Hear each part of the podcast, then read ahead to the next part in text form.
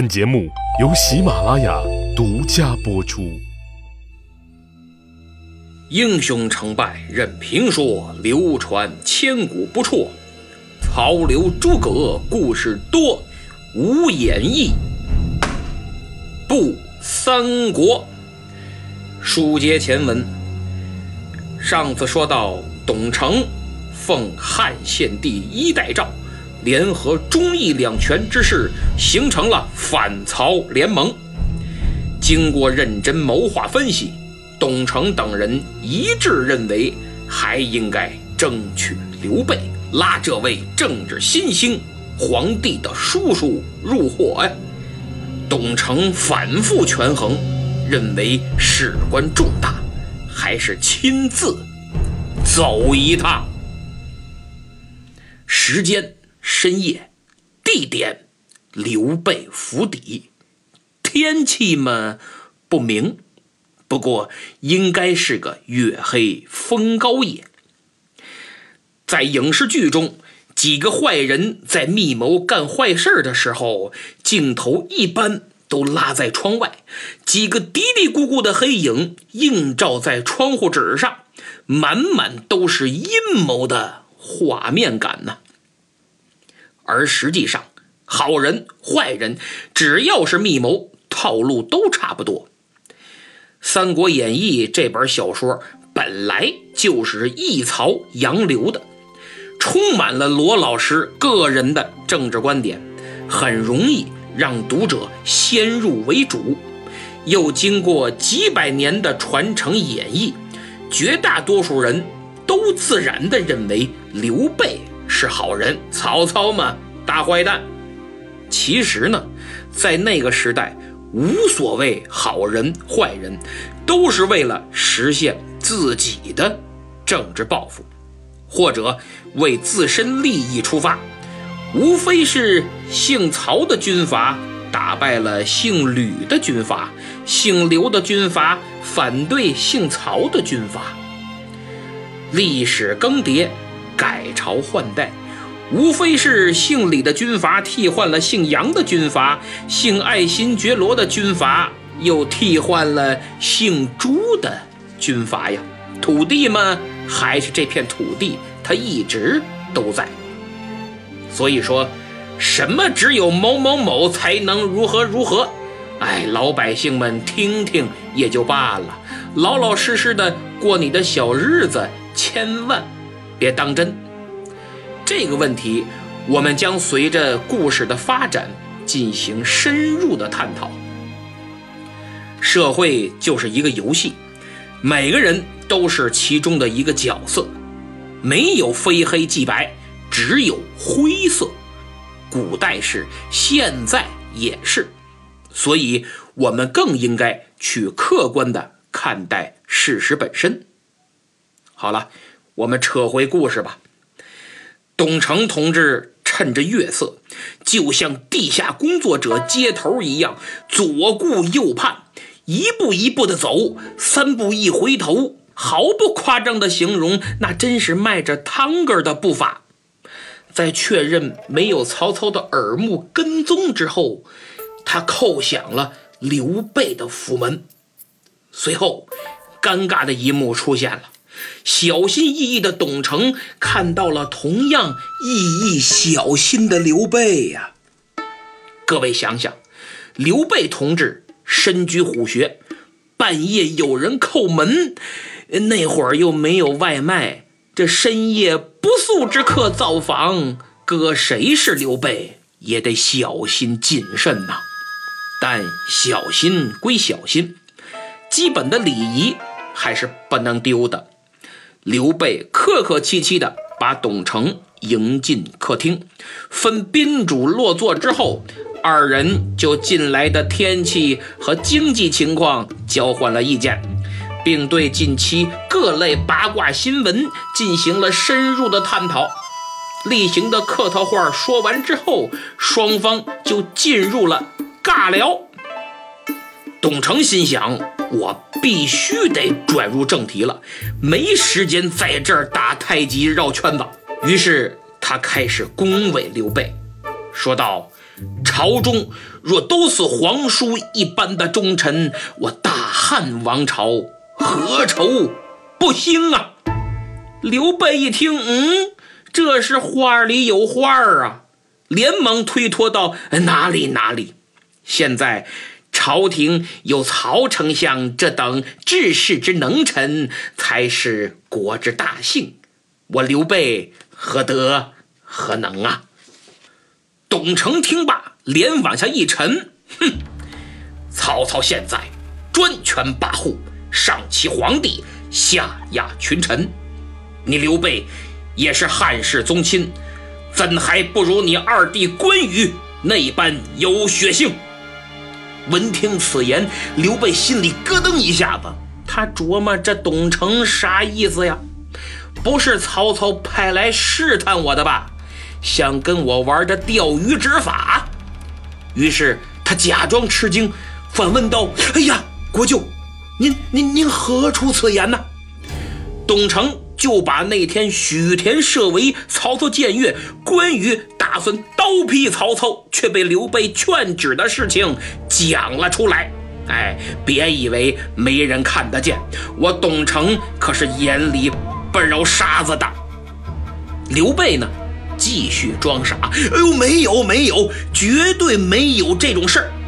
想必是国舅您看花眼，误会了。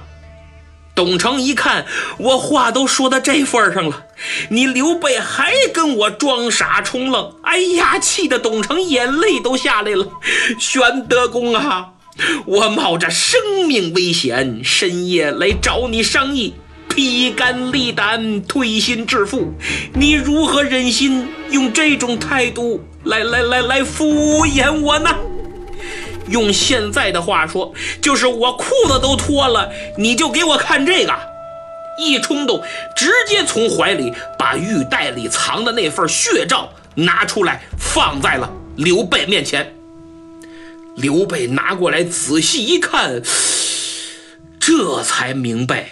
董承的来意，急忙道歉，同时，他也为皇帝现在的境遇是痛心疾首，说道：“我刘备身为皇亲，岂能坐视曹操专权？只不过我，哎，我现在是身单力孤，有心无力呀。为了表示诚意，刘备。”跟其他那几个人一样，也在诏书上签了自己的大名——左将军刘备。这就代表着他正式加入了反曹联盟。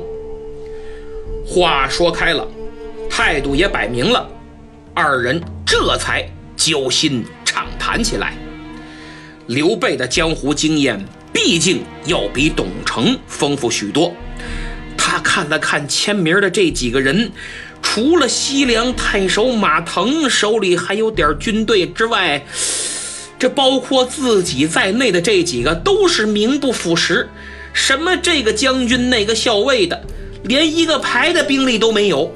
要想完成这个任务，简直就是在痴人说梦。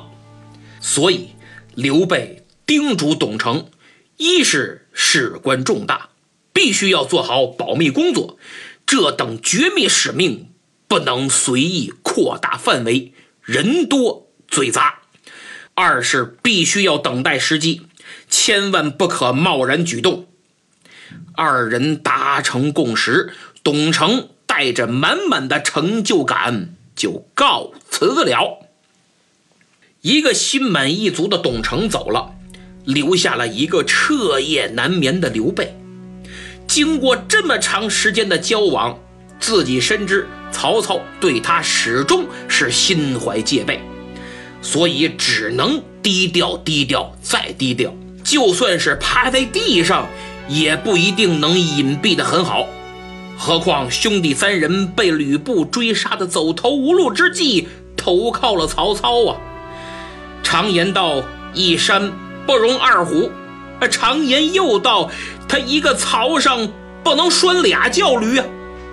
刘备心想：我心里要是有兵有地盘，他王八蛋才愿意活得这么提心吊胆呢。现如今自己虽然加入了董承的队伍，但是从内心来讲是不看好这个联盟的。对他而言，当务之急是安身立命，然后找机会脱身，才能开始干革命。否则，自己的命都没了，还怎么革曹操的命？可是，如何才能在曹操身边安全的潜伏下来呢？经过长时间的苦思冥想之后，刘备终于有了对策——韬晦之计。什么叫韬晦之计呢？官方名词叫韬光养晦，官场上叫低调做人，老百姓话讲叫认怂，北京方言叫装孙子。下面我们来探讨一下这个计策。通俗来讲，这个计策的深度分两层。第一层就是收敛锋芒，唯领导马首是瞻，无论对谁都是笑脸相迎，不轻易发表自己的意见，实则在内心已经打定主意，积蓄能量，谋求时机。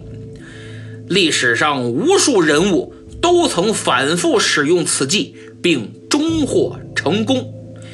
我们举两个例子。第一个说古代的例子，明朝嘉靖年间，嘉靖道长，哎，不是皇帝，那是道长。嘉靖道长专心炼丹，我的本家严嵩把持朝政，权倾朝野。徐阶隐忍十几年。终于抓住机会扳倒了严嵩，最后严阁老贫病交加，到墓地吃给死人的祭品活命，不多久就病死了。这便是对第一层深度最好的例证。第二个例子，举现代的，一九七八年。小平同志为我国设计了改革开放的中国特色社会主义道路，曾深刻指出：韬光养晦、善于藏拙，绝不当头。此后四十年的时间里，我国的发展仅仅遵循这一理念，经济建设突飞猛进，大踏步跃进第二强国，世界瞩目。这充分凸显了邓公。作为杰出政治家的伟大智慧，当然，如今的中国以人蹲下都比日本高了，哎，连双赢都是我们赢两次了，想藏拙都藏不住了。诸位，这可不是我说的啊，这是金灿荣教授的名言。不多说这个，说完了第一层，再说第二层。第二层自然要比第一层更进一步。光隐藏锋芒是不够的，还要示弱，麻痹对手，让对手彻底瞧不起你，从心眼里拿你不当回事儿。同样，我们再来举例说明。不过在这里，我要郑重的提醒大家，最好在进食后一小时再听这个例子，否则可能引起不适。至于后果，本主播不负任何责任。春秋战国时期，吴越争霸，越王勾践被吴王俘获，受尽了屈辱。当时勾践被派去给吴王养马，每次吴王要骑马的时候，勾践都跪在地上充当上马石，供吴王踩踏。这还不算示弱。有一次，吴王身体不适，勾践。主动申请亲口去尝吴王的粪便呀，以检测吴王的病情。这是最早的真正的直播吃翔。现在网络上有一些主播为了吸引眼球，净整一些恶心的事儿直播，其实跟勾践比起来都弱爆了。勾践，勾践，听着名儿够贱呐。在这般示弱了三年之后，吴王彻底被感动了，放勾践回国之后的故事，大家都知道。勾践在自己的卧室里挂了一块苦胆，每天舔一下，不睡席梦思了，改睡柴堆，以此激励自己。这就是著名的成语“卧薪尝胆”呢。最后，勾践带领越国，终于灭了吴国，吴王夫差拔剑自杀。后来，清代《聊斋志异》的作者蒲松龄，为了勉励自己，曾写了一副对联儿，下联就曾写道：“苦心人天不负，卧薪尝胆，三千越甲。”可吞吴。除了勾践，历史上用这种手段的大有人在，比如著名军事家孙膑先生，在被双腿致残之后，依然在猪圈里表演吃猪粪，装疯卖傻，才得以上演胜利大逃亡，这才有之后的伏兵马陵道、庞涓身死。由此可见，第一层的核心。在于隐忍，而第二层则在于示弱，二者既有交集，又有区分。如何把握好度，才是王道。在我看来，能做到第一层的就已经不是凡人了。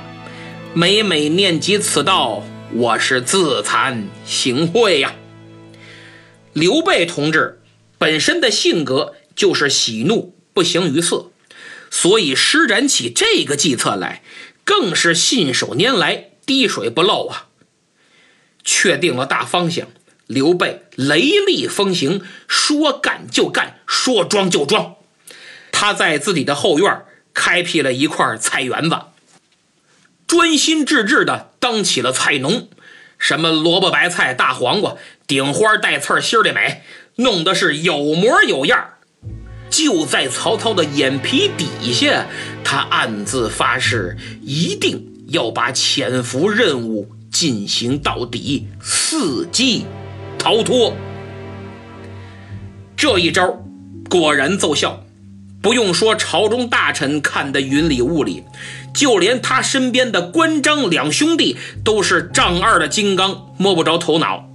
就在刘菜农自以为大计即将告成之时，忽然这一天，曹操手下大将张辽、许褚登门拜见，见到刘备，表明了来意，说：“丞相有请皇叔，有要事相商。”刘备呢，只得随二人来到丞相府拜见曹操。进得府来。就见曹操正在院内背向而立，刘备再向四周一看，高墙森森，武士林立。此时曹操闻报皇叔驾到，一转身，面带狡黠的笑容，大声说道：“哈哈，公在家做的好大事。”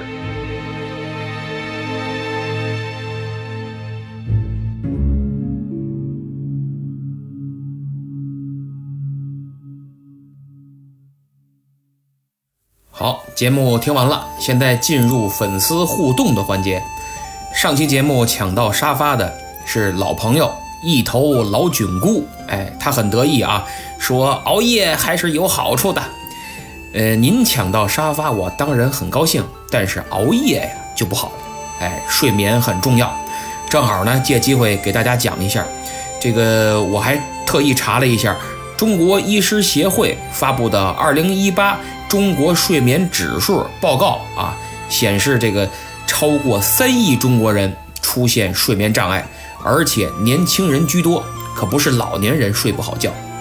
大数据显示啊，有百分之八十四的九零后睡不好觉，四分之三的九零后在晚上十一点后入睡，三分之一啊在凌晨一点入睡。睡眠不足，熬夜过晚就老得快。因为这个凌晨一点到两点啊，正是肝脏排毒的时间，你还刷朋友圈、刷微博、刷抖音不睡觉，长期下去，即使你睡眠时长够，但老熬夜也没有用，毒素排不出去，内分泌一样失调。当然，现在夜生活很丰富，早睡是不大可能，那就晚上十一点半，最迟夜里十二点前必须睡，这应该不困难。你们看我这主播当的多不容易呀，连听友的睡眠我都操心，还不多给我点赞？节目虽好，也不要熬夜哦。所以我决定下次开始改每周六中午十二点更新，对早睡给予政策上的支持啊！下一位听友叫喜友一二三四五七，他问这个拉菲配毛豆老师啥时候能出书？哎，他很期待出书。出书这个事儿啊，我们也想，我也打听了，只是销量不够的话呀，还得自己掏钱买书号，没有必要。要是有人预定，能够到三千册，那就不用我们自己掏钱，正好能出书，虽不赚钱，但也不赔。等我们写完了，呃，各位如果想要，到时候我统计一下数量，如果够三千册，那就立马出书，行吧？第三位听友名叫欢乐口腔马丁啊，欢乐口腔马丁，他说希望能讲一讲元朝，很感兴趣，那就借机会啊。啊，今天我就简单讲一讲，元朝一共九十七年，十五个皇帝。第一个皇帝世祖忽必烈在位三十四年，最后一个皇帝顺帝托欢天木儿在位三十五年，这就六十九年，剩下十三个皇帝二十一年。大家想想这几个意思啊？十三个皇帝二十一年，这能都是正常死亡吗？元朝啊，是蒙古贵族家族式统治。官员世袭，所以奸相权臣辈出，弄死皇上太正常了，很常见。而且他们根本就不汉化，原因是人家见过的文明很多，根本没拿中原文明当回事儿。比如成吉思汗到他的孙子序列兀汗三次西征，蒙古铁蹄踏遍地球三分之一的陆地，什么文明没见过呀？成吉思汗率领的第一次西征，就灭了伊斯兰教的大国花剌子模。成吉思汗死后，他的儿子们第二次西征，大败波兰日耳曼联军，还进入匈牙利，攻陷布达佩斯，威胁维也纳，兵锋直指意大利威尼斯，全欧震惊。第三次是成吉思汗的孙子，也就是忽必烈他们这一代人发起的，领头的是序列兀汗，攻占了巴格达。灭了五百年历史的阿巴斯王朝，就是曾经在达罗斯之战大败唐军的黑衣大石。随后，蒙古军队又攻占了叙利亚的大马士革，差点进军埃及。所以，人家基督教文明、伊斯兰教文明都见过，而且还都是大国。序列乌汗就是虔诚的基督徒，蒙古贵族里边基督徒太多了。那么各种文明见得多了，也就没觉得中原文明有多厉害，哎，没什么特别的。像这个蒙古人的典籍里，经常还提到什么亚历山大大帝呀，什么这个那个的，呃，就不怎么提中国的这些人。可正因为他们不汉化，对中原的统治啊，始终就没能走上正常的轨道。其实说白了，就是当时的蒙古统治者呀，他不会玩，自己瞎来。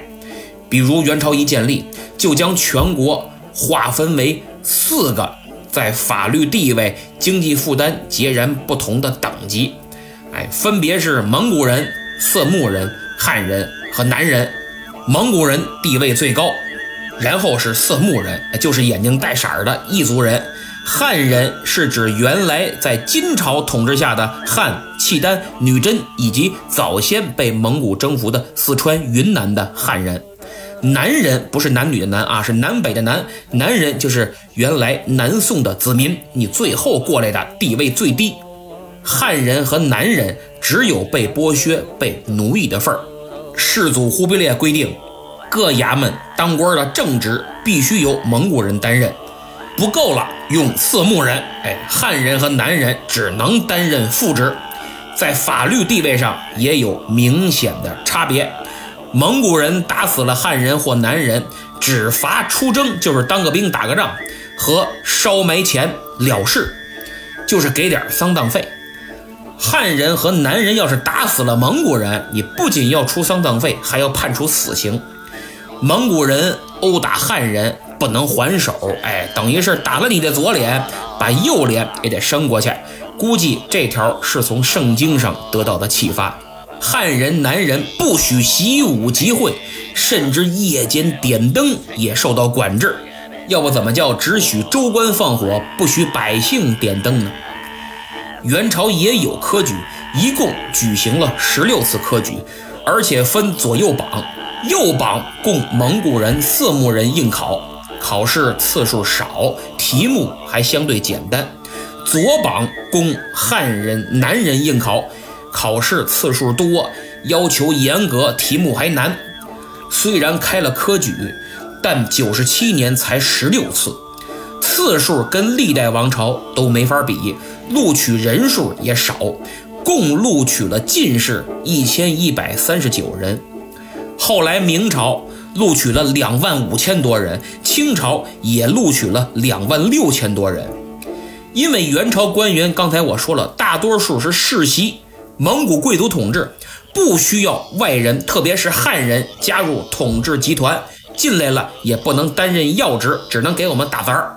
而且在元朝，读书人地位很低。哎，元朝把这个人分为十等，叫一官二吏三僧四道五医六公七将八娼九儒十丐，读书人排第九九儒。所以那会儿文革打这帮读书人，怎么叫臭老九啊？就是这么来的。读书人比乞丐高一等，比娼妓低一等，排倒数第二。这样一来呀，那么多的读书人就无用武之地，就只能写剧本儿，哎，拍电影儿，抒发满腔愤懑。要不怎么元杂剧大发展了呢？啊，借机会我骂你，比如关汉卿的《窦娥冤》里怎么说的？说地也，你不分好歹，何为地？天也，你错看咸鱼，枉作天。听听，连天带地一块骂了，其实骂谁呢？哎，这骂统治者呢。不过元朝这帮人呢，他也不汉化，也听不懂，所以无所谓。要是听得懂，早就给拿下了。这个元朝的皇上忽必烈有点汉化，但他更看重钱，信任重用那帮回回商人给他敛财理财。回回大臣阿赫玛弄钱是把好手，忽必烈宠幸有加。这哥们儿就胡作非为。忽必烈的太子真金，这名儿起的二十四 K 的啊，真金太子，那是发自内心的汉化。这汉族大臣们就寄希望于他。可是忽必烈呢，身体硬朗，真金继位还遥遥无期，这太让人着急了。这个就有汉臣给忽必烈出主意，让他禅让。这忽必烈能干吗？气得臭骂一顿，真金吓得够呛，抑郁成疾。死了，忽必烈就更恨这帮汉族大臣，都是你们挑拨我们父子关系。所以从那以后啊，元朝皇帝基本就不汉化了，汉语都不会说，等于是一帮外国人统治中国，那能行吗？所以不过百年，九十七年就回草原继续放羊去了。其实说实在的，元朝那是我们中华民族第一次亡国。根本不应该算我们中华民族的朝代，蒙古西征建立的丰功伟绩也不值得我们去骄傲，那叫意淫，那是人家的，不是咱们的。更何况，这是人类文明的一次浩劫呀！多少文明古城被夷为平地，万马踏平，播种牧草，一迹都没有，今天都没法去考古。三次西征屠杀人口两亿。什么女人、小孩、鸡犬都不留。蒙古人战后啊，清点尸体，为了计数，每一千个敌人的尸体就倒挂一具尸体，结果倒挂的尸体像树林子一样。你说得多少人？那么明朝建立以后，元其实没有被灭，他跑回了草原，史称北元，但是一点也看不出来他们曾经入主过中原，统治过中国。哎，啥也不会。